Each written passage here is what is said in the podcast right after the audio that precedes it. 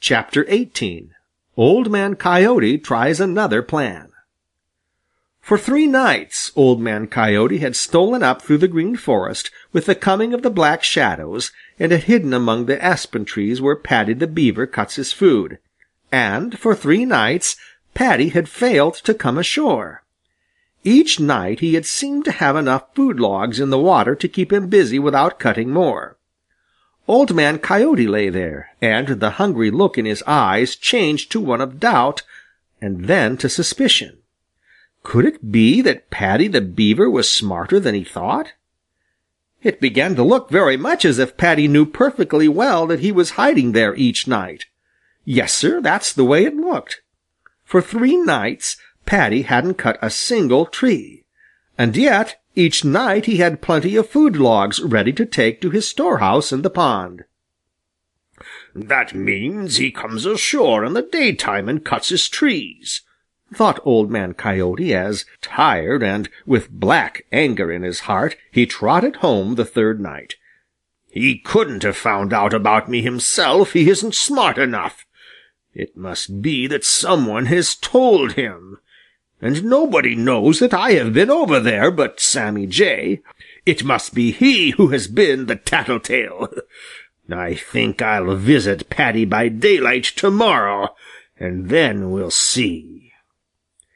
Now, the trouble with some smart people is that they are never able to believe that others may be as smart as they.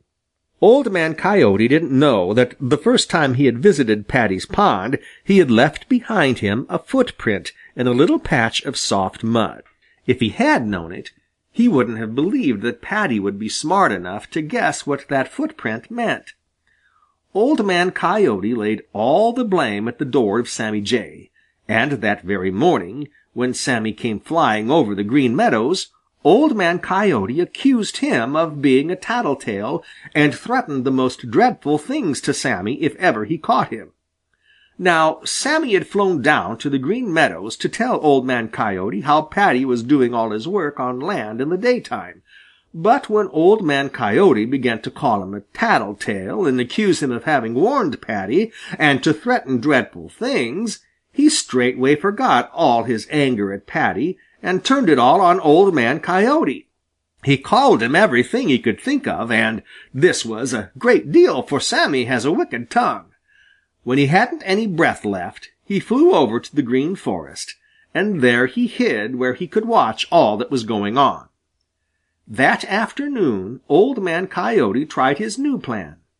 He slipped into the Green Forest, looking this way and that way to be sure that no one saw him. Then very, very softly, he crept up through the Green Forest towards the pond of Paddy the Beaver. As he drew near, he heard a crash, and it made him smile. He knew what that meant. It meant that Paddy was at work cutting down trees. With his stomach almost on the ground, he crept forward little by little, little by little, taking the greatest care not to rustle so much as a leaf. Presently he reached a place where he could see the aspen trees, and there, sure enough, was Paddy sitting up on his hind legs and hard at work cutting another tree. Old Man Coyote lay down for a few minutes to watch. Then he wriggled a little nearer. Slowly and carefully he drew his legs under him and made ready for a rush. Paddy the Beaver was his at last. At just that very minute a harsh scream rang out right over his head. Thief! Thief! Thief! It was Sammy Jay, who had silently followed him all the way. Paddy the Beaver didn't stop to even look around. He knew what that scream meant, and he scrambled down his little path to the water as he never had scrambled before and as he dived with a great splash, Old Man Coyote landed with a great jump on the very edge of the pond.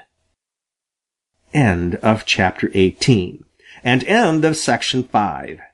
Recording by John Leader, Bloomington, Illinois.